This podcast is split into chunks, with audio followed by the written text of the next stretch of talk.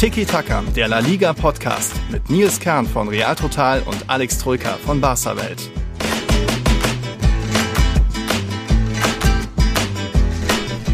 Hola a todos, hier ist wieder der Nils von Real Total. Wir haben mal wieder ein bisschen Tiki-Taka-Zeit für euch. Wir befinden uns zwischen Achtel- und Viertelfinale bei der Europameisterschaft. Es ist ja ein bisschen was passiert, nicht nur aus spanischer Brille, auch aus deutscher oder österreichischer, Schweizer Brille. Deswegen gleich mal. Moin Alex. Moin Nils, hier ist Alex Drüger von Barca Welt. Wenn du dich schon so vorstellst, mache ich es auch, ja, so förmlich, so als wüsste keiner, wer du bist. Ne? Ah, ah, ah, vielleicht gibt's, kriegt man jetzt heute ganz viele neue Zuhörer wegen ja. EM-Spezial. Achso, meinst du, die Leute verirren sich in diesem Podcast und denken sich, hä, was ist denn das da für ein Vogel? Und oh, da kommt noch ein zweiter? Weiß ich nicht. Ja. Ja. Mal schauen. Hoffentlich nicht. Wir sind ja ganz zufrieden mit unseren Patreons, 90 Stück. Also vielen, vielen Dank, dass ihr wie immer da seid und uns supportet. Ne? Jo, so jo. ist es. Wir, wir haben schon lange keine Patreon-Werbung mehr gemacht. Das fällt mir gerade auf. Wollen, wir wollten es nicht übertreiben. Außerhalb der ne? Saison. Außerhalb der Saison. Ne? Da, da macht, man, macht man ruhiger auch bezüglich. Die, die Jagd beginnt im August. jetzt, steht, jetzt ja. steht ja der Spielplan, wurde jetzt am Mittwoch bekannt gegeben. Da reden wir vielleicht später nochmal drüber. Heute ist auch ein besonderer Tag, weil ein bestimmter Spieler nur noch ein paar Stunden Vertrag hat. Mal gucken, was da noch draus kommt. Keine Ahnung, wen du meinst. Keine Ahnung. Ramos ist ja schon mittlerweile bekannt, egal. Aber heute eben 90% EM-Spezial und ich würde sagen, wir fangen direkt an mit, wenn wir uns so ein bisschen an den Viertelfinalpartien langhangeln, da können wir so über alle ein bisschen reden, über Spanien, Deutschland, Österreich, Schweiz vielleicht sogar. Aber dann fangen wir mit der ersten Partie an, das wäre ja dann direkt Schweiz gegen Österreich. Was Schweiz gegen äh, Österreich? Ja, Schweiz gegen Spanien, ja, das war jetzt ein Freudscher. Gegen Spanien natürlich, gegen die Selection. Die hat ja ein kleines Wahnsinnsspiel hinter sich und die Schweiz eigentlich auch. Also der Montag ja, da sind ein paar Fußball-Fanherzen, haben zu glühen angefangen. Wie hast du die Spiele gesehen? Ja, Partidasso, ne? Ich glaube, ich habe ich hab den Spielbericht, glaube ich, zu Spanien gemacht, habe ich auch geschrieben. Ein echtes Partidasso. Sogar mehr als das eigentlich. Also so ein Spiel hat keiner erwartet. Absoluter Wahnsinn. 5-3 nach Verlängerung. Monster-Eigentor, also Slapstick-Eigentor, mhm. eins für die Geschichtsbücher. Ja, und dann kommen sie zurück, die Spanier, alles äh, im Griff, Cruise Control und dann plötzlich 3-3 hinten raus in den letzten fünf Minuten, zwei Gegentore, auch aus, ja, sehr unerwartet aus dem Nichts. Und dann waren ja Kroatien viel stärker und hätten eigentlich das 4-3 machen ja. müssen, ne? Durch Kramaric, aber Unai Simon, tja, alles wieder gut gemacht. Zwei richtig, ja. richtig fette Paraden. Ich glaube, die eine war noch in der regulären Spielzeit und dann eben gegen Kramaric, ne? Da hat er das 3-4 mhm. verhindert. Und dann kam super Goalgetter Morata ums Eck. Ja, kann es doch noch. Mit auch einem Traumtor. Ich glaube, das steht jetzt auch zur Wahl für das Tor des Achtelfinals, aber da gibt es ja auch noch ein paar andere Kandidaten mit Pogba und so weiter. Aber ja, Wahnsinnsspiel. Äh, ich war mir vorher nicht ganz sicher, wie die Ketchupflasche diesmal äh, drauf sein wird. Ich habe gedacht, es wird wieder irgendwie so was verklebtes, ekliges, kleines, knappes. Ja, und am Ende ist jetzt zum ersten Mal in der EM-Geschichte, dass eine Mannschaft jeweils fünf Partien hintereinander, also in beiden, in zwei Partien schießt. Da hat Spanien ein bisschen EM-Geschichte geschrieben. Natürlich natürlich mit den 120 Minuten, sonst wäre das ja nur 3-3 ausgegangen. Aber ja, absoluter Wahnsinn, diese Partie. Äh, ich hatte mich vor dem Spiel wieder gefreut, dass äh, Aspilicueta wieder gespielt hat. Auch Sarabia hatte sich das ja verdient durch seinen Treffer gegen die Slowakei. Aber ja, dann irgendwie unser Wunsch nach Jorente wurde ja nicht erfüllt. Also wieder Koke gespielt, war ja auch ganz ordentlich. Aber ich glaube, eine Torbeteiligung hat er ja dann auch nicht gehabt. Und so ein bisschen, finde ich, stottert der Motor noch bei ihm, oder? Beim Koke. Ich fand die Einwechslung von Fabian Ruiz viel schlimmer, um ehrlich zu sein. Da ja, hätte ja. ich nämlich Jorente gebracht. Also das verstehe ich nicht. Ich bin auch, muss ich ehrlich sagen, nicht so der Fabian Ruiz-Fan. Hm. Ähm, aber ja, also mir fehlt es da an allem irgendwie. Er ist nicht, weiß ich nicht, nicht so, nicht so gut am Ball, wie man sich das wünschen würde. Auch nicht so zweikampfstark, nicht so schnell, nicht so handlungsschnell. Mhm. Also ich würde da wirklich immer jeweils entweder Jorente bringen oder Thiago, wenn ich da, wenn ich da ähm, auswechsel im, im ja. Mittelfeld.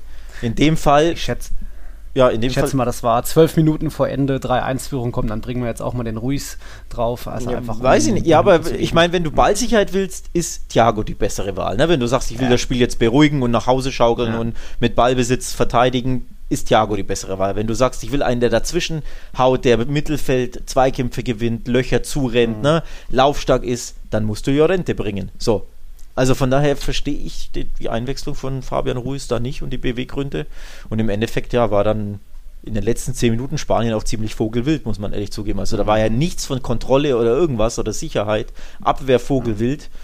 Und das bahnte sich ja dann an irgendwie auch, fand ich. Also ja, der Wechsel hat mir nicht gefallen. Ich glaube aber, wir werden im, äh, im, im Viertelfinale jetzt wahrscheinlich die identische Mannschaft wiedersehen, mit Ausnahme vielleicht, dass Olmo beginnt anstelle von Sarabia, könnte ich mir vorstellen. Denn ich fand Olmo richtig stark nach der Auswechslung. Äh, Einwechslung. Zwei sorry. Vorlagen ja. in der Verlängerung, das gab es, glaube ich, auch noch nie. Und Postenschuss hat er ja auch, ne? Und wirklich, also ja. hat mir super gut gefallen. Ähm, Olmo. Von daher kann ich mir vorstellen, auch wenn Sarabia natürlich auch das wichtige 1-1 geschossen hat, ich könnte mir vorstellen, dass diesen Wechsel gibt. Ansonsten, glaube ich, sehen wir die gleiche Elf nochmal. Meinst du auch Eric Garcia wieder statt Gesetzt. eben Pau Torres? Ges Pau Torres war furchtbar. Also der ja. war wirklich vogelwild im wahrsten Sinne des Wortes. Ähm, fand ich wirklich nicht gut. Also hat man auch, fand ich, gut gesehen, warum Luis Enrique ihm offenbar nicht so vertraut, denn ich fand ja den Wechsel dann im zweiten Spiel, ich glaube im zweiten war es, naja, von, von Pau Torres zu.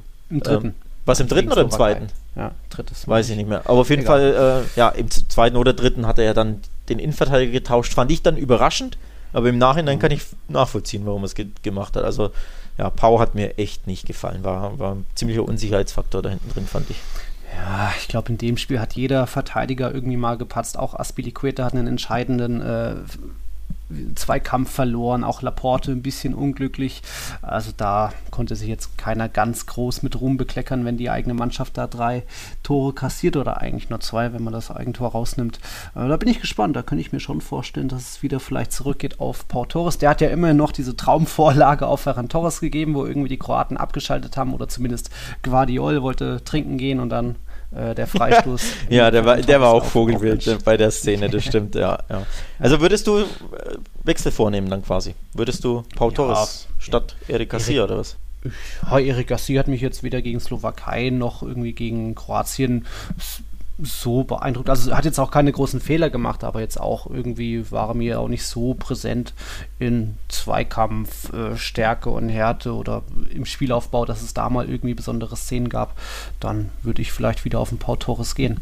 Mal gucken. Und ansonsten Aspilicueta rechts lassen wir, ne? Links, ach so, ja. das muss ich noch erwähnen. Für mich sehr, sehr überraschend, mhm. warum das Jordi Alba nicht begonnen hat. Kann ich mir auch bis heute nicht erklären. War der angeschlagen? War der gelb vorbelastet? Ja, aber du wechselst ja im, im Achtelfinale trotzdem nicht trotz Gelber dein, ne, ist ja nicht, ist ja kein Rückspiel in der Champions League, wo du das Hinspiel 3-0 ja. gewonnen hast, wo du denkst, im Ramos-Stil, ja. da schone ich mich mal oder da schonst du ihn mal. Das habe ich überhaupt nicht verstanden, warum der Gaia begonnen hat. Nicht, dass es jetzt die falsche Entscheidung unbedingt war. Gaia hat das schon auch gut gemacht, hat ja auch, glaube ich, das 1 zu 1 mit dem Schuss vorbereitet, ne? Der Abpraller fiel ja dann mhm, zu Sarabia. Genau. Aber einfach überraschend. Jordi Alba war ja dann der Kapitän in den ersten beiden Spielen und war für mhm. mich auch mit Petri der auffälligste Mann in diesen beiden ersten Spielen ähm, wo ja ziemlich wenig zu, äh, nach vorne ging. Aber Alba war da immer irgendwie beteiligt. Also den Wechsel habe ich nicht verstanden. Von daher, ja, das wird ah, natürlich. vielleicht. Ja, aber das wird ein safer Wechsel, weil Gaia hat sich ja verletzt, ne, muss man mhm. dazu sagen. Also diesen ja. einen Wechsel wird es garantiert geben, dass Alba hinten Stimmt. beginnt. Ähm, genau, ansonsten Mittelfeld, ja, bleibt, denke ich, schon so, auch wenn ich mir nach wie vor ein bisschen mehr Jorente wünschen würde. Da bleibe ich dabei. Ja, aber dann ist irgendwie doch Busquets gucke und dann muss wohl einer weiter von Beginn an spielen, zum fünften Mal dann und vermutlich auch wieder durchspielen. Er ist der Mann, der bei der, dieser EM die drittmeisten Kilometer geschrubbt hat. Nach Sabitzer und Ekdal von Schweden ist es Petri. Wahnsinn. Mit seinen 18 Jährchen. Also, Shooting du, hast, es ja geschrieben. Shooting Star hast du gesagt, auf jeden Fall. Vielleicht ja, ja auch noch mehr. Ja, Shooting Star und Dauerbrenner ähm, mhm. weil er ja ständig jedes Spiel auch auf dem Platz steht. Also auch bei Barca schon, ne? Ähm, die Saison ja. durchgespielt. Ich glaube sogar aus dem Stehgreif jetzt aus dem, muss ich im Hirn kramen, ich meine sogar die meisten Minuten bei Barca. Bin ich mir jetzt nicht sicher. Es, es wurden ja nur zwei Spieler am letzten Spieltag geschont, das waren Messi und Petri ja, gegen Eber. Ja, ja. Und jetzt auch, ne? Jetzt spielt er wieder durch bei, also gesetzt und ähm, spielt durch bei, bei Spanien. Und es geht ja weiter für ihn. Das ist ja die, die Notiz ja. dieser Woche so ein bisschen. Er wurde ja für Olympia nominiert mit äh, Eric Garcia und zwei, drei anderen A-Nationalspielern. Ne? Unai Simon ist dabei, Oya Sabal, genau. ähm, genau. wen habe ich vergessen? Olmo ist dabei. Ja. Und ich glaube, noch irgendeiner weiß ich jetzt gar nicht mehr aus dem Stegreif. Aber auf jeden Fall Petri wieder dabei. Also auf das eine äh, Turnier folgt das andere, das ist schon auch hart. Mhm. Erst recht für so einen 18-Jährigen in seiner allerersten Saison im, äh, in der ersten Liga überhaupt, also auf diesem ja. Niveau. Ne? Und dann gleich hier so durchspielen, das ist schon krass. Ja, ich glaube, da ist man im Verein dann nicht so erfreut drüber. Nee, nicht, nicht so hm. happy. Ich meine auch, Barca hat irgendwie ja, Einspruch eingelegt oder sich beschwert oder gefragt, muss das sein beim Verband, aber offenbar ja, mhm. weiß ich jetzt auch nicht, wie da, wie da die Absprache ist. Offenbar gab es keine, weil normalerweise, mhm. zumindest in Deutschland ist es so, da gibt es ja dann immer Streitereien. Die Vereine sagen ja, nee, wollen wir nicht. Also, dass sich Verband oder ne, Land und oder DFB mhm. in dem Fall und, und die Nationalspieler absprechen. So, so ist es zum Beispiel beim, bei der U21 oder bei, Deutsch, bei Deutschlands Auswahl. Aber in Spanien habe ich davon wenig mitbekommen. Und es sieht auch nicht danach aus, als hätte es diese Absprache gegeben, sonst hätte ja Barca nicht so reagiert, ne? weil die, die Medienberichte waren ja, dass Barca sich beschwert hat und quasi nicht möchte, dass Petri mit muss. Ja. Aber ob der Spieler jetzt unbedingt will oder ob er berufen wurde und sagt, ja, okay, dann mache ich es halt, das ist nicht überliefert, das weiß ich ehrlich gesagt nicht. Mhm. Okay. Da nur zur Info, liebe Zuhörer, das Olympische Fußballturnier findet vom 21. Juli bis 7. August statt. Die spanische Auswahl ist dann am 22., am 25. und am 28. Juli im Einsatz. Ägypten, Australien und Argentinien, dreimal A, äh, sind da die Gegner von Real Madrid. Sind auch drei Spieler berufen, Asensio und die noch Leihgaben Vallejo und Ceballos. Vallejo hat ja gute Chancen zurückzukehren, Ceballos ist noch so ein bisschen offen, also da sind noch ein paar dabei. Natürlich natürlich noch berühmte Namen wie äh, Brian Gil, äh, Cucurella, Zubimendi, äh, Rafa Mir auch dabei. Also das könnte auch noch ein spannendes Turnier dann werden, wenn auch erst Ende Juli. Ja. Mal schauen, was das noch gibt. Was Luis de la Fuente, der Olympia-Coach, ja gemacht hat, der ja U21-Coach ist, das sind ja U21-Mannschaften bei Olympia dabei. Und die mhm. durften ähm, Spieler berufen, die 97 oder später geboren sind, also 24 mhm. dann sind, plus drei ähm, Veteranen ja. sozusagen oder erfahrenere. Und die ja. Spanier haben auf diese ja, aber äh, die Spanier haben auf diese richtig erfahrenen verzichtet. Also du hättest auch wirklich da ähm, Ramos. Ja, Ramos, Morata, was weiß ich wen mitnehmen ja. können. Oder, ne, also wirklich eine ja. Soldado zum Beispiel, wenn du sagst, ich brauche so einen ja, richtig genau, abgeklärten stimmt. Knipser, der mir irgendwie Tore garantiert. Keine Ahnung, irgendwie sowas. Aber darauf hat De La Fuente ver verzichtet. Also ich glaube, der Älteste ist wirklich, ich meine, 24, oder? Oder wie alt ist Ceballos? Asensio ist 25. Es sind, dann ist Asensio, glaube ich, der ja. Älteste. Ich meine, ich hätte das ja, nachgeschlagen und ich habe keinen gefunden, der älter ist. Also wirklich quasi mhm. schon eine U21 mit ein bisschen erfahrener, die einfach zwei, drei Jahre weiter sind, die aber auch U21 gespielt haben. Aber eben ja. keinen, beispielsweise Max Kruse ist, glaube ich, bei Deutschland entweder dabei oder im äh, auf der, in der Stark. Vorausscheidung oder so. Also einer, der ja mit U21 ja überhaupt nichts am Hut hat und nicht mal mit der mhm. A-Nationalmannschaft mhm. und wird halt einfach als erfahrener Mann mitgenommen. Und darauf verzichten mhm. die Spanier. Das finde ich, find ich auch recht interessant, weil ja, für Ramos natürlich mhm. kann sein bitter, ne? Aber andererseits ja. macht das schon Sinn, dass du sagst, ich habe da meinen Stamm an Spielern, den ich vertraue. Und das ist halt meine U21 mit ja. ein paar anderen auch, die halt auch U21 bei mir gespielt haben und die nehme ich ja. mit. Finde ich gar nicht schlecht. Ja.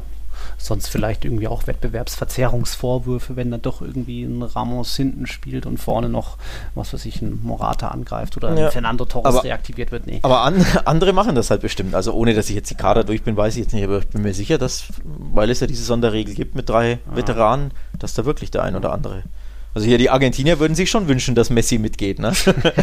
Auch wenn, wenn, mir davon nichts überliefert ist bisher und ich hoffe, es passiert nicht. Ich weiß nicht, ob es den Argentinien-Kader gibt, aber Argentinien und Spanien sind in einer Gruppe. Also möglich mhm. wäre es, dass Argentinien einfach sagt, hey, ich nehme Messi mit. Und dann sind wir halt wirklich ja. beim Thema Wettbewerbsverzerrung, wenn man ehrlich ist. Ne? Schauen wir mal, okay. Wir gehen zurück zu Spanien. Spanien. Die Selection ist die Mannschaft mit den meisten Toren, elf Stück, mit dem meisten Ballbesitz, 67 Prozent, hat die zweitbesten Pass Passwerte mit 89 Prozent, nur Deutschland war noch besser äh, und auch die drittmeisten Abschlüsse, 68 Stück. Ja, und jetzt kommt eine Mannschaft, die zum ersten Mal überhaupt im Viertelfinale dabei ist, die das auch sensationell gemacht hat. Also am Montag da mit einem Wahnsinnsspiel, Elfmeterschießen da, und ja, was wird das gegen die Schweiz? Oder was war das mit der Schweiz gegen Frankreich? Erstmal, was war das, ne? So anfangen. Also für ja. mich war das eine Monsterüberraschung, die ich überhaupt nicht habe kommen sehen. Also wirklich kein Stück hätte ich nicht gedacht. Nee. Vor allem, äh, dann bist du 0-1 hinten, dann wachst du auf, weil ich glaube, sie haben die Schweizer unterschätzt. Also Ich glaube, ja, ja. von Anfang an unterschätzt, dann lagen sie hinten, dann haben sie ernst gemacht, dann führten sie 3-1, die Franzosen. Und dann ja, haben sie sie wieder. Den Elfmeter, so, oh, und dann haben sie sie, jetzt müssen wir aber, und dann haben sie sie wieder unterschätzt, weil ich glaube, mit 3-1 mhm. dachten sie so, sind wir weiter, haben wir kurz ernst gemacht, passt. Ja, Pogba hat seinen Jubeltanz. Ja, ja. Und dann wieder, wieder auf die leichte Schulter und wieder hier so ein bisschen Arroganzanfall, wenn man es äh, ja, etwas hart formulieren will. Ja, und dann ging es schief, ne? Also von daher, ähm, das Ausscheiden hat sich Frankreich selbst zuzuschreiben. Die Schweizer haben es natürlich toll gemacht und grandios gemacht sogar. Aber wenn die Franzosen von Anfang bis Ende das Ding ernst nehmen, sollte da nichts passieren. Mm. Denn man hat ja in diesen, was waren es, 20 Minuten gesehen, ne, in der zweiten Halbzeit, ja. wenn sie ernst machen, ja. dass sie da wirklich zwei, drei, vier, fünf Gänge hochschalten können. Und dann hat normalerweise die Schweiz keine Chance. Aber so ist das halt, ne? Es war schon irre, diese schnellen Kombinationen. Auch irgendwie Griesmann auf Mbappé, der mit der Hackel zurück auf äh, Griesmann. Dann war dieser Schuss abgefälscht, Benzema stoppt ab zum 2-1. Also so verrückt schnelle Angriffe direkt, auch Pogba, was der alles gerissen hat, Ball erobert und dann schnell in den Lauf von Mbappé. Das war schon eigentlich nochmal ein, zwei Level drüber über der Schweiz, aber die hat das eben als eine Mannschaft gegen elf Stars wunderbar gelöst und dann natürlich noch ein bisschen das Glück gehabt im Elfmeterschießen, aber das sollte dann irgendwo auch, glaube ich, so sein, wenn sogar mein Liebling Mbappé da mal ein bisschen die Nerven versagen und er den entscheidenden Elfmeter verschießt. Wobei der war nicht mal schlecht geschossen. Ähm, also es, ja, ist auch, okay. es ist auch irgendwie so ein bisschen, ich meine, er schießt sehr häufig die Elfmeter so, dass er wirklich hart nach oben schießt. Ich, ich glaube, gegen Barca hat er auch im Champions League, in der Champions League auch so ein Ding reingeschweißt. Wirklich da hart. Da muss man erstmal die Hand noch hochkriegen. Genau, genau, das wollte ich sagen. War, er war hart, er war recht, er war nicht perfekt hoch, also so ein bisschen halb hoch, aber trotzdem nicht also nicht komplett so, wo du sagst, um Gottes Willen, der ist schwach umplatziert und halb hoch, sondern er war schon gut geschossen, aber noch besser gehalten einfach. Von daher mache ich da Mbappé, finde ich, auch gar nicht so den Vorwurf, dass man sagt, Nerven versagt, sondern der war einfach richtig stark geschossen, weil auch Sommer wusste, der wird so schießen. Weil er einfach, finde ich, recht häufig seine Elfer so mit der Schusstechnik macht. Aber es war bezeichnend. Also ich habe vorher auch getweetet und auch zu Kumpels gesagt, der wird jetzt verschießen. Das war für mich ja. einfach irgendwie vorprogrammiert. Ja. Der war so schwach das ganze Spiel über, vor allem im Abschluss. Ne? Ja, Riesenchancen schwach. verballert. Naja, die, das Hat eine. Ja immer noch vier Chancen vorbereitet oder aufgegeben. Ja, aber das eine, wo er sich da die Füße nicht sortiert bekommt, dann mit links ans mhm. Außennetz und sich da halb zerrt mhm. oder was. Also, das hat schon sehr ungelenk aus. Also, wenn das Morata macht, ja, hast du drei, drei Tage lang Marca Ass Schlagzeilen, was der für eine Flasche das ist. Ja? Wenn der jetzt so verballert, weil er seine Füße nicht sortiert bekommt. Ja. Von daher, das war schon einfach schwach, nicht gut gemacht. Und er war, ihm fehlte da der Ne, der Killerinstinkt, auch den einen hat er ja rechts ah. vorbeigeschossen, auch so ein halber Meter, Meter daneben, also auch nicht wirklich präzise genug. Mhm. Und wenn der dann zum letzten Elfmeter antrifft und, antritt und alle haben davor getroffen, dann war das für mich ja. irgendwie ja, bezeichnend ja. und vorhersehbar. So. Ja. Du nimmst schon den Mbappé bisschen in Schutz. Der Sandro Williger, unser Patron, hat uns auch geschrieben, zwecks Mbappé. Äh, hat gemeint, ich habe so meine Zweifel, was Mbappé angeht. Glaubt ihr, er hat ein Problem mit Druck umzugehen? Ui, hat nichts ui, gezeigt an der Euro, keine Vorlage, kein Tor und den entscheidenden Elfmeter vergeben. Da erstmal muss ich korrigieren, zwei Vorlagen hat er schon gegeben. Einmal gegen Portugal und dann dieser, ja, Benzema hat natürlich viel mehr draus gemacht aus diesem Pass in den Rücken, aber das sind Vorlagen. Eigentlich musste den Elfmeter gegen Hummels kriegen. Das Tor äh, gegen Deutschland äh, ist schon auch sehr, sehr genau mit der Absetzentscheidung gewesen. Also für mich hat er trotzdem noch ein gutes Turnier gespielt, auch jetzt wieder gegen äh, Schweiz irgendwie vier Chancen kreiert. Äh, hat im Endeffekt natürlich kein Glück gehabt und dann ja eben auch ein bisschen da am Druck gescheitert, aber selbst ein Cristiano Ronaldo hat schon in seinem ersten Champions League-Finale einen Elfmeter verschossen. Also ich glaube, das kann ihn nur größer machen und da ist dann eben jetzt in dieser Kritikwelle bestimmt auch viel Häme dabei, wie immer, wenn die Größten stürzen, wenn Messi einen Elfmeter verschießt, dann gibt es auch, ja, dann trendet das auch sofort. Äh, von Madridistas, die sich darüber äh, freuen. So ist es eben, wenn die ganz Großen da mal ein bisschen stolpern. Also ich glaube nicht, dass Mbappé ein Problem mit Druck hat. Dafür hat er einfach schon auch in so jungen Jahren schon viel zu oft auch abgeliefert. Ja, ja, der Druck ist natürlich groß, wenn du so früh so ein Star, so ein krasser Star bist. Ne? Also so früh so ein Shootingstar wirst. Ja, noch viel größer als Petri, weil er Stürmer ist und ständig Tore macht und für 180 Millionen gewechselt ist. Ne? Dementsprechend mhm hast du dann automatisch Druck dann auch bei PSG-Spielen, eine Mannschaft, die auch sehr im Fokus steht, ob negativ oder positiv, sei mal dahingestellt. Und dementsprechend richten sich dann natürlich die Augen auf ihn, vor allem weil er ja auch den Anspruch hat, ja, der neue Ronaldo und Messi zu werden, ja. sozusagen. Ne? Also er und Haaland, genau, Weltfußballer zu werden. Er und Haaland sind ja so die vermeintlichen Nachkommen oder die designierten Nachfolger der beiden. Mhm. Und von daher, dann hast du natürlich Druck, dann bist du im Mittelpunkt des Interesses und dem musst du standhalten. Das, da ist er ja. irgendwo auch, ja, selbst schuld in Anführungszeichen. Plus, wo er wirklich selbst schuld ist, er hätte ja nicht den letzten schießen müssen. Wer den letzten ja. schießt, macht das bewusst, weil er der Hero sein will. Du willst einfach der Gewinner, also der, ne, derjenige sein, der den letzten Elfmeter reinhaut, im besten Fall, um der Star zu sein. Cristiano macht das seit Jahren. Cristiano hat der bei danach auf allen Titelbildern ist. Genau, und Cristiano hat auch, ist damit oft gescheitert. Bei Real hat es geklappt, Champions League und so. Aber bei Portugal, ich glaube, ein oder zweimal kam er nicht mehr nicht zum Schuss. Ich meine EM mm. 16 ja. oder 12 oder so gegen Spanien und noch irgendwo, noch bei einer anderen, ja. bei einem anderen äh, Elfmeterschießen, ja, weil, weil einfach das Elfmeterschießen vorher schon entschieden war, weil sie verloren haben. Ja. Und dann hast du deinen besten Elfmeterschützen als letzten gehabt und hat nicht geschossen. Also da dieser Egoismus, dieses ich will mich ins Schaufenster stellen oder ich will die Schlagzeilen, das hat der Mbappé schon auch, sonst hätte er nicht den ersten geschossen. Gegenbeispiel, Messi macht das mittlerweile anders. Äh, den letzten geschossen. Ich Aha. weiß nicht, ob ich den letzten oder ersten gesagt habe. Also er wollte den letzten schießen. Messi macht das mittlerweile anders. Messi schießt zuletzt immer den ersten. Also bei ah. Copa America hat er ja den ersten auch verschossen damals gegen Chile, in, in, den, mhm. in den Himmel gejagt. Und auch bei irgendeinem anderen Elfmeterschießen, das erfolgreich war, war auch der erste geschossen. Also der hat gemerkt, ich als Kapitän gehe lieber voran, schieße den ersten, mhm. gebe meiner Mannschaft Sicherheit, im besten Fall, wenn ja. ich treffe natürlich, und will nicht hier der Star sein und der, ne, der Letzte sein. Also von daher ja, lieber Mbappé, da kann ich wenig Mitleid haben, ne? wenn du da so dein Ego da ein bisschen voranstellst kann man natürlich so oder so sehen, ob man da mehr als erstes oder fünftes schießen sollte. Man muss ihn im Endeffekt einfach machen. Unser Rey Marcel Rivera Ramirez hat auch nochmal gefragt, ja, wechselt da Mbappé jetzt, äh, wird da was passieren? Und das ist, wie ich immer sage, hängt nur vom Spieler ab. Also egal, was Al-Khelaifi und Co. da sagen, er wird ah, hier ewig bleiben. Moment, Moment, Moment. Ein, Einspruch, Einspruch, Einspruch. Das hängt Bitte. nicht vom Spieler ab. Er hat noch ein Jahr Vertrag. Ja, Wenn er jetzt sagt, er will, geht, und P ja. also jetzt Sommer 2021, diesen Sommer, wenn er jetzt sagt, ich verlängere nicht, hat er ja nächstes Jahr keinen Vertrag, sprich jetzt wäre die letzte Chance, dass PSG Kohle macht. Ja, aber ja. wenn PSG sagt 200 Millionen, lieber Perez, dann hängt es eben nicht von Mbappé ab, weil die Kohle hat halt real nicht. So. Dann haben sie einen Spieler, der keinen Bock mehr hat. Ja schon, aber es hängt ja nicht von Mbappé ab, sondern nächstes Jahr hängt es von ihm ab, ne? Weil nächstes Jahr, wenn er kommen will, kommt er nächstes Jahr ablösefrei wenn ein Spieler dieses Formats, Haaland, äh, Mbappé, nur die beiden wechseln wollen, dann wird das passieren. Dann kann auch PSG so viel, im Endeffekt kann auch Real dann alles zahlen. Die wären dafür bereit, selbst bei 200 Millionen würden sie da irgendwie noch drei Banken fragen. Also ich, weil, ja, ich bin mir da nicht sicher, weil eben der abgebende Verein, also der vermeintlich abgebende Verein, PSG ist. Und die haben keine Geldnöte, denen ist Geld völlig scheißegal. Bestes Beispiel, Neymar vor, wann war es? Zwei Jahren, ne? Mittlerweile. So, da wollte Neymar weg, hat ihr auf Social Media sogar immer die, die Barca-Wappen fotografiert und reingestellt auf Instagram etc. Wollte weg, hat öffentlich gemacht, hat Messi gesagt, ich will kommen. PSG hat gesagt, nö. Nicht verkauft, wir wollen 180 oder was. Barca hatte keine Kohle und dann ist er geblieben. Und jetzt hat er verlängert. Ist halt auch kein Mbappé. Ja. ja, aber ich sag nur, mit PSG, mit PSG verhandeln ist halt einfach nicht leicht, ja, weil die einfach, ah, weil natürlich. Geld denen einfach wurscht ist. Und das, ähm, das ist halt das Problem, ne? Also ich, natürlich. wenn ich heute einen Tipp abgeben muss, sage ich, er kommt nächstes Jahr ablösefrei.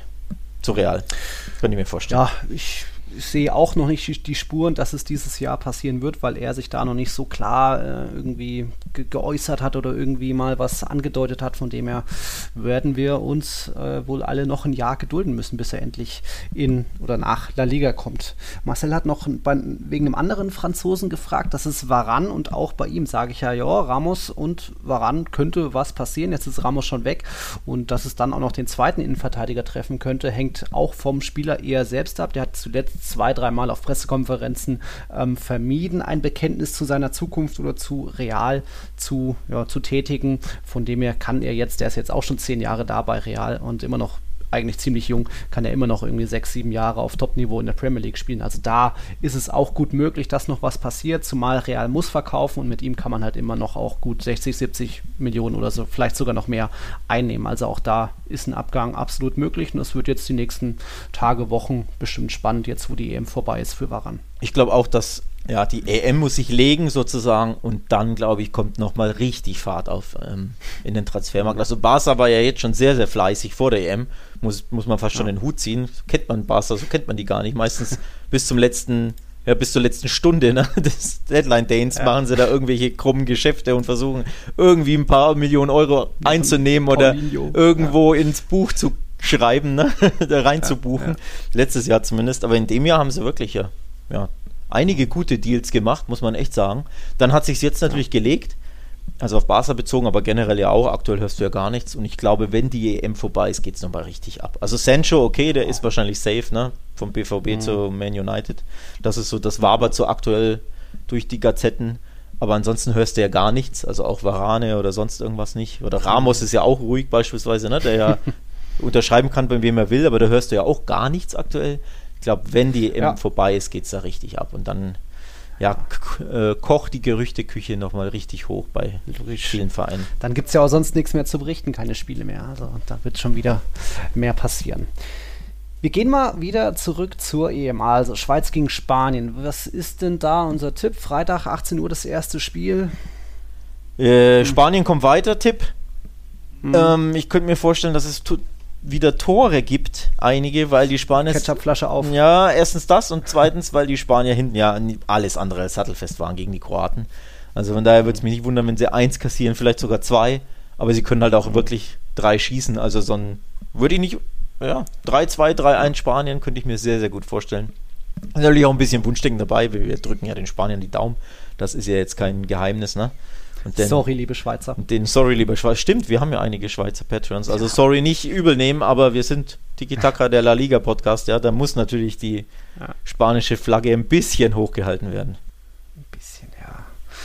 Ja, würde ich schon auch mitgehen. Ich glaube, 3-1 für Spanien ist dann ein kluger Tipp. Aber ich habe auch gesagt, Frankreich wird das locker machen. Und dann nochmal höchsten Respekt an die Schweiz. Also mir haben dann auch, viele geschrieben, weil ich ja vorher gesagt habe, oh, Schweiz ist für mich Enttäuschung des Turniers. Äh, die Prognose werden Gruppenphase ausscheiden. Ja, und jetzt äh, haben sie mich definitiv eines Besseren belehrt. Chapeau. Da dafür. ist eine Entschuldigung fällig, absolut. ja, dafür entschuldige ich ja, mich. Also ich Zweites Spiel. Wir glauben ans deutsche Team so sehr, dass wir uns auf eine verrückte Wette eingelassen haben. Die große Gustavo Gusto EM-Wette. Deutschland kommt mindestens ins Achtelfinale oder jede extra luftig Pizza, die zwischen dem 1. Mai und 15. Juni gekauft wird, geht auf uns. Einfach Bon aufbewahren und mitfiebern. Mehr auf pizzawette.de. Gustavo Gusto. Ja, sorry, ich wollte nur sagen, ich unterschätze nicht die Schweizer, aber die Spanier sind die bessere Fußballmannschaft und die sollten sich wirklich besser anstellen als die Franzosen, weil sie sind ja jetzt gewarnt, die Schweizer nicht zu unterschätzen. Und ich glaube, im Viertelfinale unterschätzt du dann wirklich keinen mehr. Also Achtelfinale denkst du dir oft noch, naja, habe ich ein leichtes Los, ne? Pflichtlos, so. Aber ich glaube, spätestens im Viertelfinale weißt du, da darf ich keine Mannschaft unterschätzen. Und den Fehler, glaube ich, werden die Spanier nicht machen. Und dann hängt es natürlich davon ab, wie treffsicher ist unser Freund Morata vorne. Also, ich sag, Morata macht eins. So, leg mich mal fest ja. hier. Jetzt, wo er ein bisschen Selbstvertrauen ja. getankt hat, war ja auch eine geile Bude. Äh, rechts runternehmen, damit links reinhauen. Muss schon klappen eigentlich. Egal. Wir haben jetzt unseren Schweizer Zuhörern ein bisschen Honig ums München geschmiert. Das können wir ja auch noch mit unseren österreichischen Zuhörern machen. Die sind zwar rausgeflogen, aber ihr Gegner Italien trifft jetzt auf Belgien. Aber auch das Achtelfinale Italien gegen Österreich war ja auch ziemlich mitreißend. Also da ein großer Kampf von Österreich. Am Ende dann wieder, ja, das Glück von Italien irgendwie kaltschnäuzig, Verlängerung gerade angefangen, da machen die eben zwei Tore. Oh, da, da dann überhaupt nochmal zum Anschluss zu kommen, Chapeau dafür, aber da hat es dann am Ende leider nicht gereicht. Ja, auch ähm, Österreich. Also was für die Schweiz gilt, gilt für Österreich auch, nur halt mit dem etwas unglücklicheren Ende. Und die Österreicher haben das wirklich auch toll gemacht, haben mich auch wirklich positiv überrascht, dass ich jetzt bei beiden, ja. ähm, wie ja die Hörer wissen, die klar den Favoriten auf dem, auf dem Schirm. Und von daher ziehe ich auch da den Hut von den Österreichern. Auch wirklich gut gespielt. Also nicht nur das Ergebnis positiv im Sinne von ne, fast gewonnen, Verlängerung erreicht, sondern wirklich auch auf Augenhöhe agiert. Mit dem, ja. mit dem ja, Top-Favoriten Italien, die ja so eine grandiose ja. Vorrunde gespielt hat, haben. Also von daher auch da ziehe ich echt meinen Hut vor den Österreichern, haben das echt toll gemacht. Und im Endeffekt war es da ja so knapp, wie es nur sein kann. Ne? Dieses Abseits 5 cm. Ja, von Anautovic. Genau, Anautovic 5 cm weiter hinten, wenn er steht, macht das 1-0 ja. und dann sieht es wirklich sehr, sehr gut aus für Österreich. Ja. Also von daher, da war man schon sehr knapp dran. Ne? Ja, da kam so die Erinnerung äh, bei uns deutschen Fans zurück. 2006 ja auch lange 0-0 im Halbfinale gegen Italien gewesen, Verlängerung und dann machen die auf einmal zwei äh, schnelle, eiskalte Tore, die Italiener. Also da, jetzt wisst ihr, liebe Österreicher, wie sich das angefühlt hat. Immerhin dann noch den Anschlusstreffer äh, gefeiert, auch sensationeller Kopfball da so im Fallen irgendwie über den Scheitel den Ball dann noch über die Linie zu bekommen. Sehr geil. Aber schade, dass da für die Österreicher Schluss ist. Aber gut, Italien ist halt eben doch eine Top-Mannschaft. Ich hatte ja schon gesagt, die könnten gut ins ins Halbfinale kommen. Jetzt treffen sie auf Belgien. Das ist die einzige Mannschaft, wo noch ein paar Real Madrid-Spieler dabei sind. Bei Barcelona sind es ja zwei Mannschaften. Spanien hat man schon, die nächste kommt noch. Was meinst du da? Belgien, Italien? Äh, apropos, ich will aufgreifen, äh, Real Madrid-Spieler. Ich habe garantiert das gleiche gedacht wie du. Eden Hazard hat sich ja verletzt und hast du gesehen, welchen Sprint er vor seiner Verletzung hingelegt hat? Ja. Der ist gesprintet wie ein. Das habe ich noch nie gesehen. Wie ein Windhund und ich sehe ja. das live und ohne Witz, ich denke mir, hör auf zu sprinten, warum machst du das denn? Und eine Sekunde später fasst er sich an den Oberschenkel. Ich ja. schwöre. Also diese Handbewegung ja. nach oben. Oh, und oh. jeder wusste, ah. was los ist. Und ich schwöre, ich habe entweder geschrien oder es laut gedacht, warum macht er diesen verrückten Sprint? Vor allem im, ja. also es war ja ein 130% Sprint, ne? War ja wirklich wie Usain mhm. Bolt, wenn er hier die, das 100-Meter-Rennen gewinnen will. Warum das rennt denn der wie ein Wahnsinniger dahin? Der, der muss doch wissen, dass seine Bänder das nicht aushalten, ja? ja. Also es ist echt krass. Ich habe da kein Verständnis für im Nachhinein, warum er da so wie so ein Windhund da losrennt. Und natürlich hat er sich dabei verletzt. Es musste ja, ja so kommen. Wobei er kann wohl spielen am Freitag wieder. Ist wohl nur glaube ich nicht. Alarm, Schrecksekunde. Glaube ich gewesen. nicht, glaube ich. Der, wenn er ja. spielt, macht er das, was hier Kollege Ramos und auch er zuletzt immer mhm. wieder gemacht hat, nämlich dass die Verletzung einfach erneut aufreißt und dann zehnmal schlimmer ist. Also der ja. sollte wirklich passen. Ich meine auch Martinez hat gesagt, dass er zwar nicht so schlimm verletzt ist, aber dass er jetzt ausfällt gegen Italien, wenn ich mich nicht täusche. Mhm. Also ich bin mir sehr sicher, dass er gegen Italien nicht spielt. Echt? Aber ja, der, ähm, so ein bisschen habe ich da mitgelitten mit dem armen Kerl. Ne? Der, endlich ist er jetzt ein paar Wochen fit, spielt bei ja. Belgien, bekommt Rhythmus und dann muss er es gleich wieder übertreiben. Ne? Mhm. Ja, waren ganz gute Ansätze. War jetzt noch immer nicht der überragende Chelsea-Hazard, der einfach mal fünf stehen lässt und aus 20 Metern draufhaut. Aber einfach die kleinen sicheren Dinge haben geklappt bei ihm. Er war so in diese, dieses Mannschaftsgefüge, diese Kette bei Belgien war er mit integriert, hat da funktioniert. Auch defensiv Aufgaben übernommen, mal das Spiel entlastet, einfach mal beruhigt ein bisschen, ohne jetzt mega offensiv zu glänzen. Da stiehlt ihm eher sein Bruder die Show mit jetzt schon zwei Toren. Aber ja, es, es ist einfach weiter verhext und egal, ob er jetzt verletzt verletzt oder nur angeschlagen ist und dann erstmal nur auf der Bank sitzt, der kriegt das einfach, dieses Pech, einfach nicht mehr los. Deswegen habe ich da auch keine Hoffnung mehr bei Real. Er wird noch ein paar gute Spiele, ein paar Türchen machen, aber niemals irgendwie ja, zehn Spiele am Stück mit wie, wie Benzema und dann auch neun davon immer treffen. Mal gucken. Nee, ja, ich, und jetzt eben das große Spiel gegen Italien. Ja. Schönes 5 zu 5 oder? Ja, ich, ja nicht. ich wollte gerade sagen, äh, schönes 0 zu 0 eher. Also ja. wesentlich wahrscheinlich als 5 zu 5 ist ein 0 zu 0, sogar wahrscheinlicher als ein 2 2 ist ein, 5, äh, ist ein 0 0, würde ich sagen. Denn beide ja. haben eher ihre Stärken gegen den Ball, vor allem die Belgier. Sobald die mal führen, ziehen die sich ja komplett zurück. Also die werden ja immer verklärt als die ne, wunderschöne, tolle Fußballmannschaft. Nee, wenn die führen, ziehen die sich zurück und spielen wirklich sehr unattraktiven, biederen Sicherheitsfußball und dann wird ab und zu mal gekontert, aber das klappt ja auch nicht sonderlich gut. Also ähm, ich erwarte da leider natürlich ein Top-Spiel, aber jetzt nicht unbedingt so ein Klassiker wie Spanien-Kroatien, um ehrlich zu sein. Nee, das jetzt nicht unbedingt. Aber ja, Italien ist die Mannschaft mit den meisten Abschlüssen, 87 schon bei diesem Turnier. Also da kommt schon auch einiges an Offensivpower dazu. Und da sehe ich eben ähm, Belgien dann auch nicht so überragend aufgestellt, wie das im TV mal heißt. Also Vermalen, Verton, ja, sind gute, aber irgendwie mh, hm, so wirklich was mit anfangen kann ich damit nicht. Aber gut, mal gucken, ob ein De Bruyne doch noch irgendwie fit wird, ob es bei Hazard doch noch reicht. Ähm, dann kann das da auch die Überraschung geben. Aber eigentlich im Normalfall muss da Italien weiterkommen. Also Echt? So, 1-0 so, Italien, oder? So safe ist das für dich. Für mich ist das ein absoluter Münzwurf, den ich.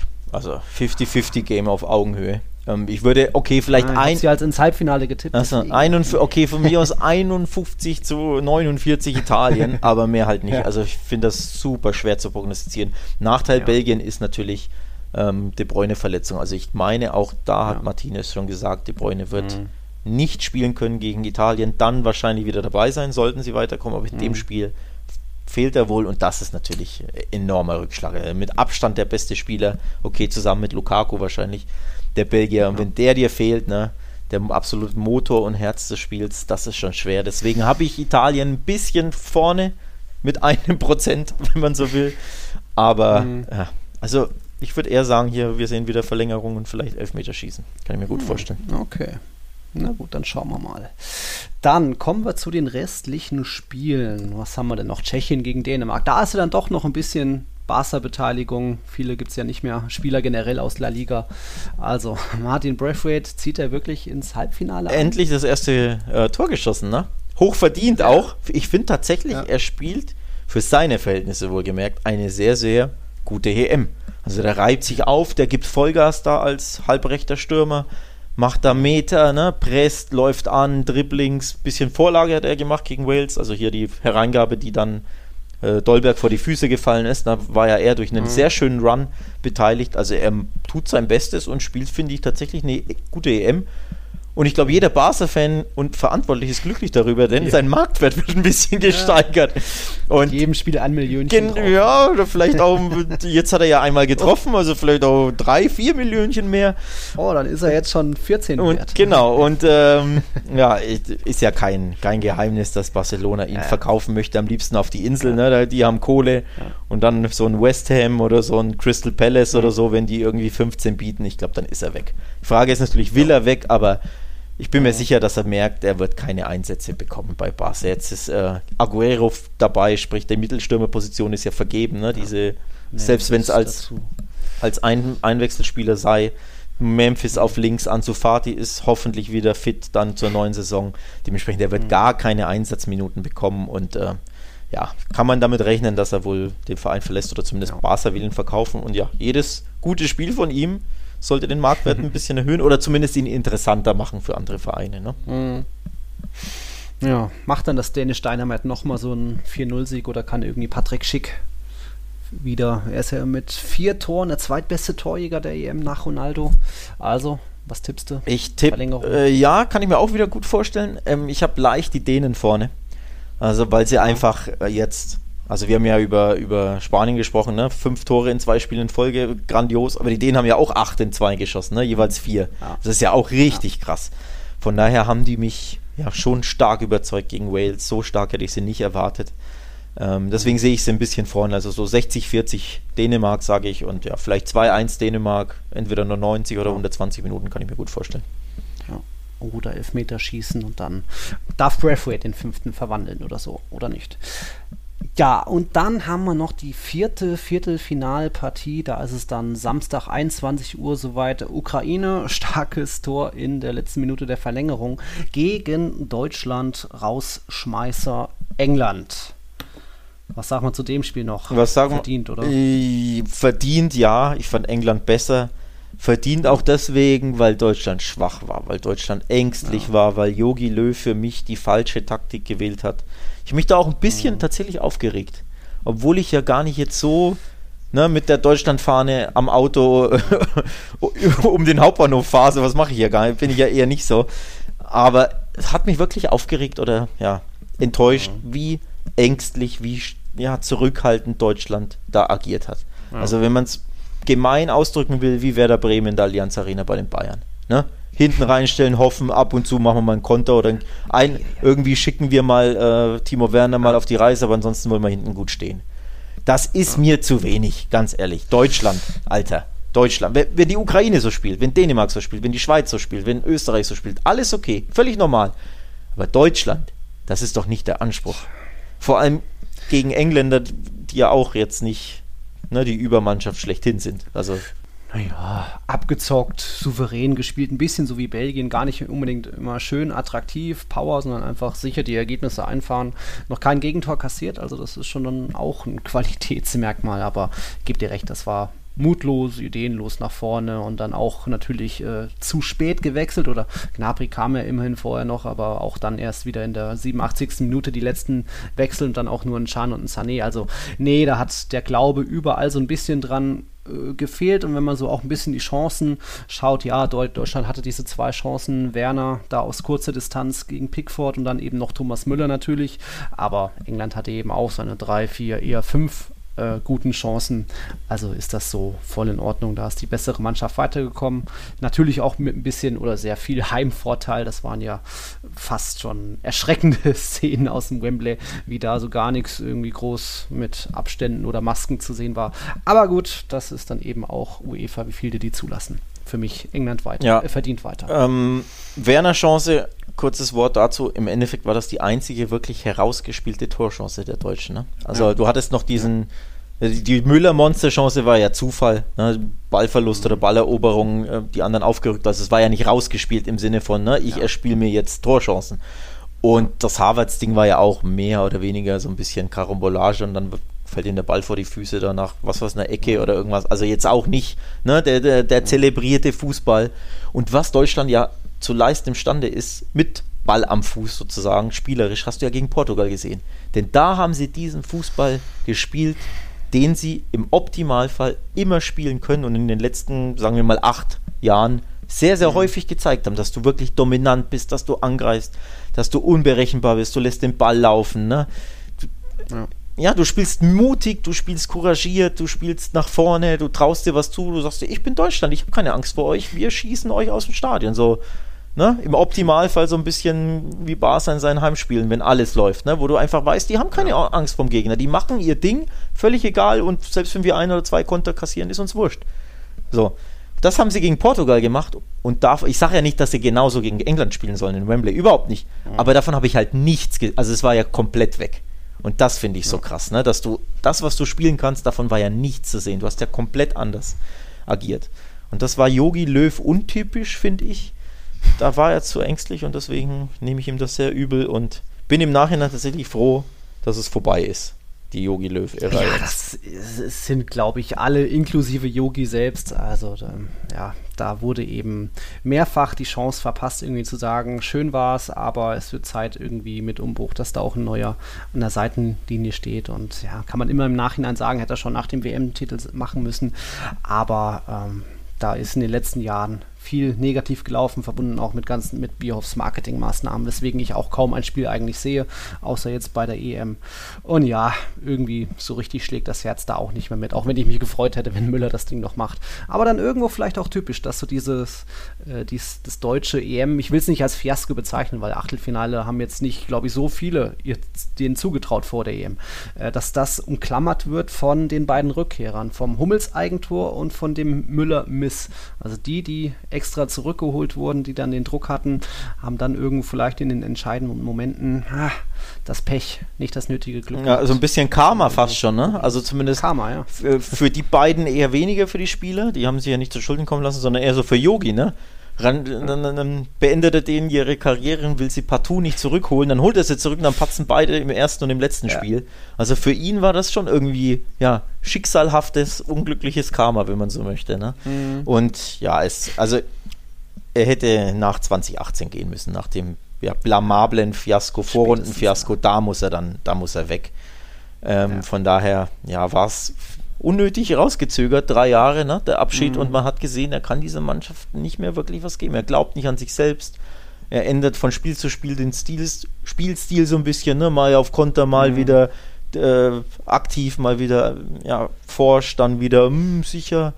Ja. Ja, von daher, ja, das war bezeichnend, war auch abzusehen und folgerichtig war es auch, wenn man ehrlich ist, denn sie hatten ja gegen Ungarn, also, ne, standen das ja auch schon von aus und dann wäre es endgültig blamabel gewesen, muss man auch mhm, sagen. Mhm. Zu England noch ein Wort, verdient weitergekommen mhm. und ganz ehrlich, alles andere als das Finale wäre eine Monsterüberraschung. Also England muss jetzt auf ja, dieser, jetzt ja. auf dieser Baumhälfte ins Finale. Ukraine, ja. Dänemark, Tschechien. Das sind deine drei Gegner, also potenzielle Gegner, Tschechien. Dänemark. Leicht, also was ist leichter? Es gibt ja keine leichten Gegner, wie man bei der EM mhm. gesehen hat und ne, Überraschung immer möglich, aber auf dem Papier kann es ja gar nicht leichter sein, der Weg jetzt ins Finale. Mhm. einen guten Gegner hattest du so gesehen, weil die Gruppe war ja auch schon easy. Ja? Oder mindestens Ja. machbar. Ja. Von daher, ja, sollte England da jetzt durchmarschieren. Die waren ja immerhin auch mein Finaltipp gemeinsam mit Frankreich. Das wird nichts mehr. Ja, meine auch, ne? Also England hatte ich auch im Finale, wie du dich erinnerst. Da, Dachte Portugal hattest du. nee, ich hatte England.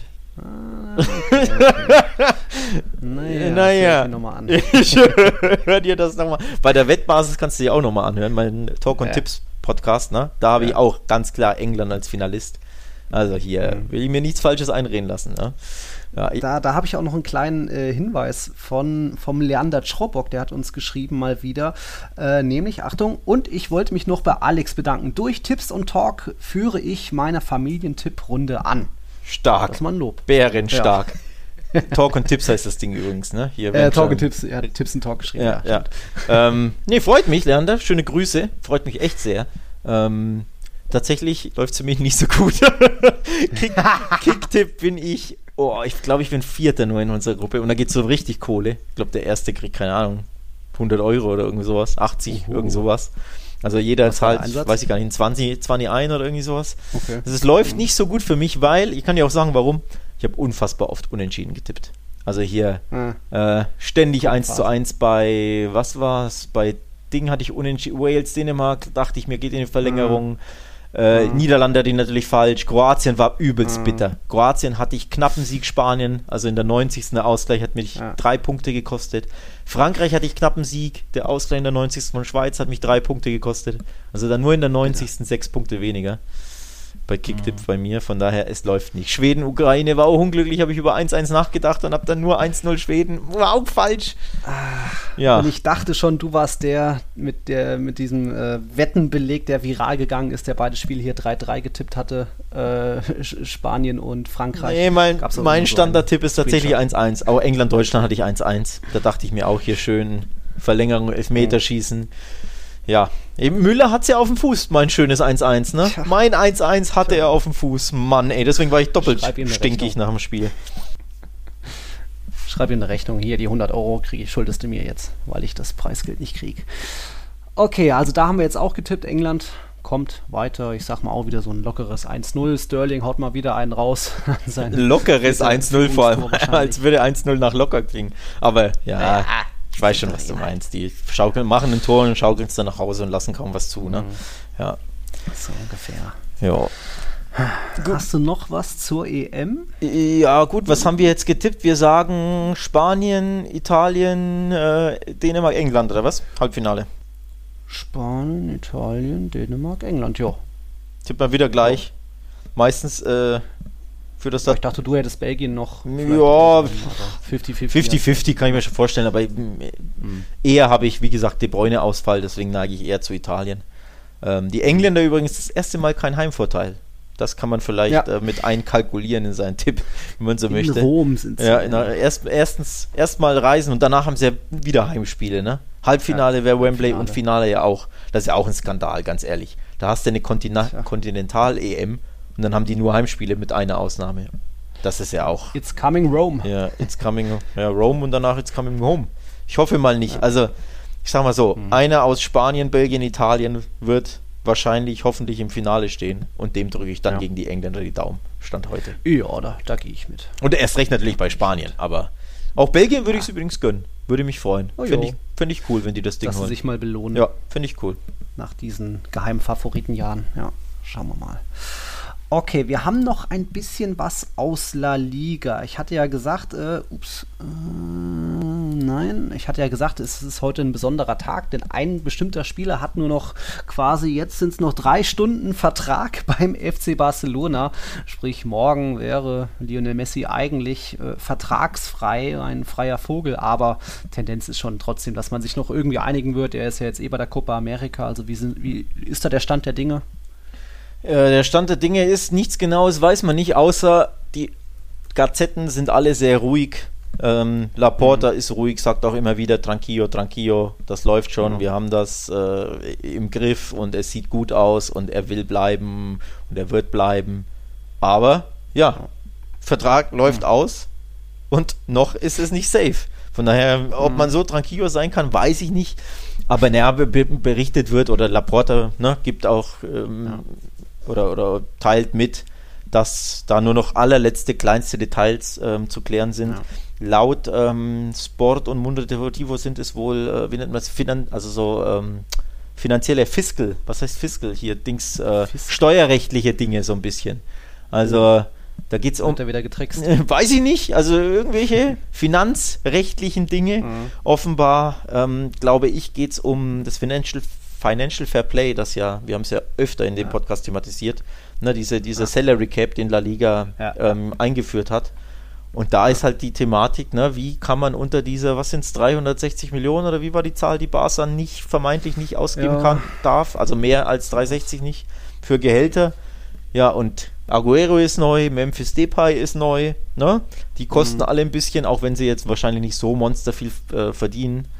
Aber Barca muss halt irgendwie versuchen, die Umtitis, äh, Coutinhos, Firpos dieser Welt loszuwerden, um da ein bisschen ne, Gehalt zu sparen, mhm. damit man eben Messi das Gehalt geben kann, das er ausgehandelt hat. Und ich glaube, das spielt auch eine Rolle. Also dieser Salary Cap, dass man da irgendwie mhm. versucht, sein Gehalt da unter diesen Salary Cap ne, reinzupressen.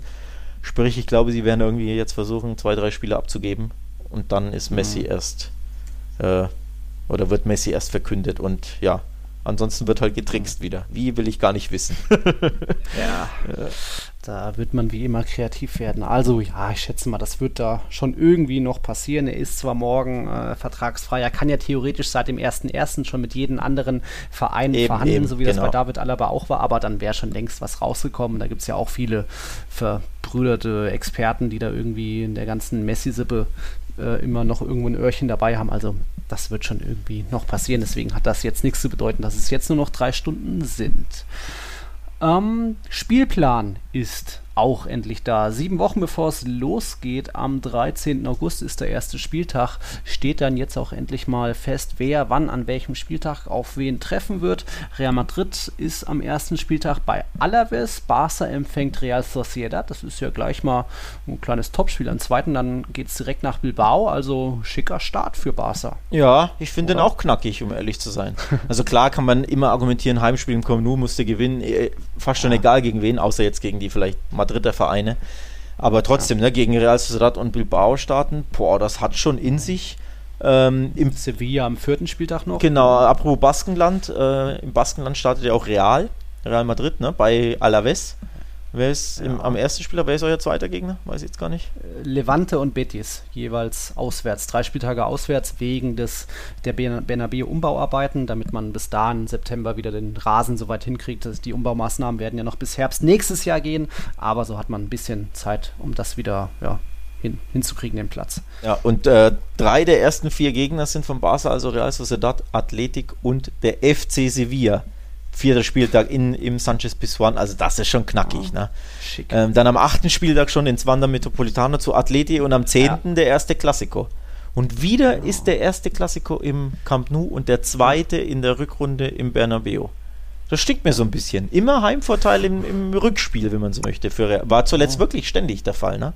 In den letzten drei, vier Jahren. Ja, das kann man schon mhm. so als Vorteil sehen wenn man so möchte. Wer es eintragen will, das wird das Wochenende vom 23. 24. Oktober sein, da im Camp Nou. Und dann der zweite Klassiko ist gefühlt ein bisschen früh, 19. 20. März, das ist der 29. Spieltage, sprich danach sind es dann noch äh, neun oder zehn Spieltage. Also da jetzt nicht so Liga entscheidend. Schon eher das Derby ist am viertletzten Spieltag im Wander für Real Madrid am 7. oder 8. Mai. Also da äh, wird es eher spannend mit dem Derbys. Vielleicht geht es auch mehr geht die Meisterschaft auch mehr über Atletico als über Barca oder Real nächste Saison auch. Schauen wir mal, was fällt dir noch so zum Spielplan auf? Ähm, beide, Real und Barca, beenden die Saison mit Heimspielen, Atleti mit einem Auswärtsspiel. Mhm. Also Barca gegen Villarreal, Real Madrid gegen, musst du mir Betis. Betis. Bei, bei Betis. Und Atletico habe ich jetzt nicht auf dem Schirm, aber auf jeden Fall irgendwo auswärts. Also das fand ich auch recht interessant. Ähm, mhm. Weil, ja, kann man schon sagen, als Atletico, warum haben die anderen ein Heimspiel am letzten und ich nicht? Aber so ist es halt. Und übrigens, der Spielta äh, Spielplan ist asynchron, ne?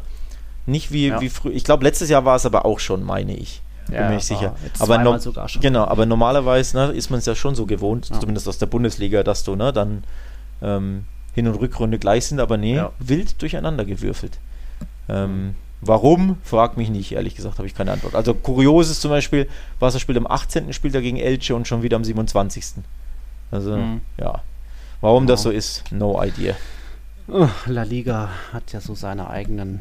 Ja, ja die Engländer machen das ja auch, ne? Und ich verstehe das ehrlich gesagt nicht, weil dann kannst du schon sagen, ja, warum legen die das? Ne? Plötzlich habe ich hier andere Gegner in der Rückrunde als in der Hinrunde, also andere im Sinne von an anderen, ne, Ja. anderen Spieltagen.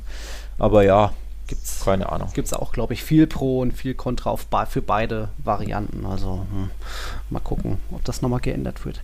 Eine La Liga News haben wir noch. Es gab einen mehr oder weniger spektakulären Transfer innerhalb von La Ligas. Ähm, der betrifft den FC Granada oder zumindest muss der FC Granada jetzt seinen Top-Torjäger verabschieden. Ähm, der geht nämlich zu UD Levante. Da ist die Rede von Roberto Soldado. Der hat 14 Mal vergangene Saison in allen möglichen Wettbewerben getroffen. Klingt jetzt nicht nach so viel, aber für Granada waren das schon teilweise sehr wichtige Treffer mit seiner Erfahrung. Ja, und jetzt geht er auf einmal nach Levante. Ich glaube, eine halbe Million überweisen die. Das ist ein ganz guter Transfer eigentlich, oder?